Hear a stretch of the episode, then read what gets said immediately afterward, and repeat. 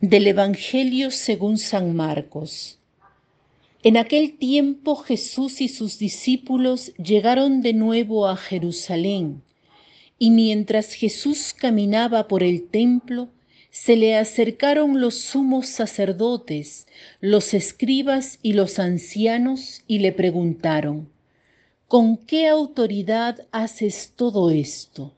¿Quién te ha dado autoridad para actuar así? Jesús les respondió, les voy a hacer una pregunta. Si me la contestan, yo les diré con qué autoridad hago todo esto. El bautismo de Juan, ¿era cosa de Dios o de los hombres? Contéstenme. Ellos se pusieron a razonar entre sí. Si le decimos que de Dios, nos dirá, entonces, ¿por qué no le creyeron? Y si le decimos que de los hombres, pero como le tenían miedo a la multitud, pues todos consideraban a Juan como verdadero profeta, le respondieron a Jesús, no lo sabemos.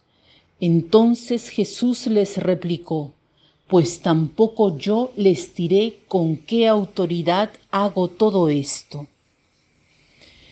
En el Evangelio de hoy nos es ofrecida la oportunidad de observar a los jefes de los sacerdotes, a los escribas y a los ancianos que se dirigen al Señor para preguntarle. Observándolos, en realidad observamos el corazón humano, también el nuestro. Preguntan al Señor con qué autoridad cumple sus gestos, dice sus palabras y quién le ha dado tal autoridad. Preguntan, pero no quieren de verdad saber. Preguntan teniendo ya en mente la respuesta y por lo tanto se cierran a lo que el Señor les podría revelar. Para ellos Jesús es un problema, un peligro para la estabilidad de la autoridad y del status quo.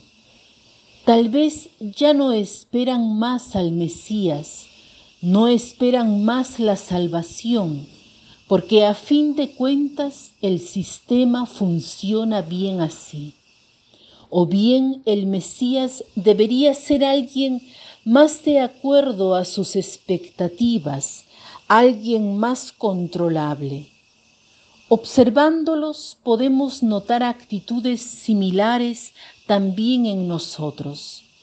Queremos encontrar al Señor, pero sería mejor que tenga el rostro que nos gusta, que dijese lo que queremos escuchar, que no nos ofreciese un éxodo que vaya más allá de nuestro pequeño mundo, que busque la comunión con Él y con los hermanos. Cuán distinto es en cambio la actitud del autor del eclesiástico que vemos en la primera lectura, que les invito a leer luego, pero les cito un par de versículos. Desde mi adolescencia, antes de que pudiera pervertirme, decidí buscar abiertamente la sabiduría. En el templo se la pedí al Señor y hasta el fin de mis días la seguiré buscando. Dio su flor y maduró como racimo de uvas, y mi corazón puso en ella su alegría. He aquí un corazón en busca de la verdad, de la luz, de la vida verdadera, a aquella que está orientada a Dios. Es un corazón en relación, que no tiene más que un miedo, equivocarse, salirse del camino, perder el fruto maduro de la relación con Dios. Es un corazón que busca la sabiduría, la cual no es otra cosa que el conocimiento del amor en el amor. ¿Por qué lo busca así? El Señor se hace encontrar y no falta jamás a la cita, como no ha faltado al encuentro con los apóstoles, con la Magdalena, con Saqueo, con la samaritana y con tantos otros.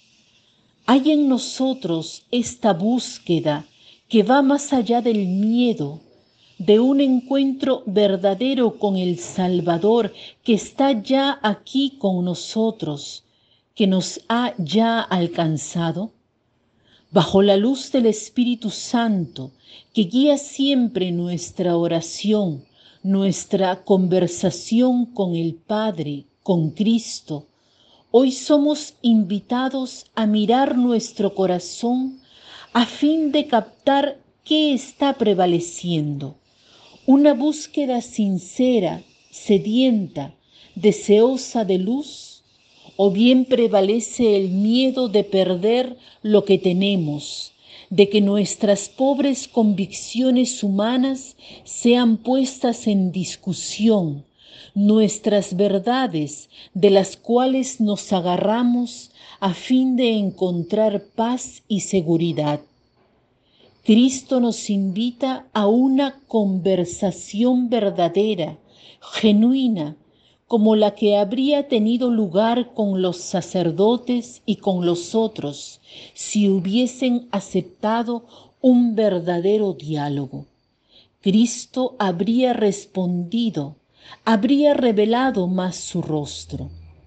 Lo que encontramos hoy en nuestra oración a, la que nos invita, su mirada misericordiosa no nos condenará.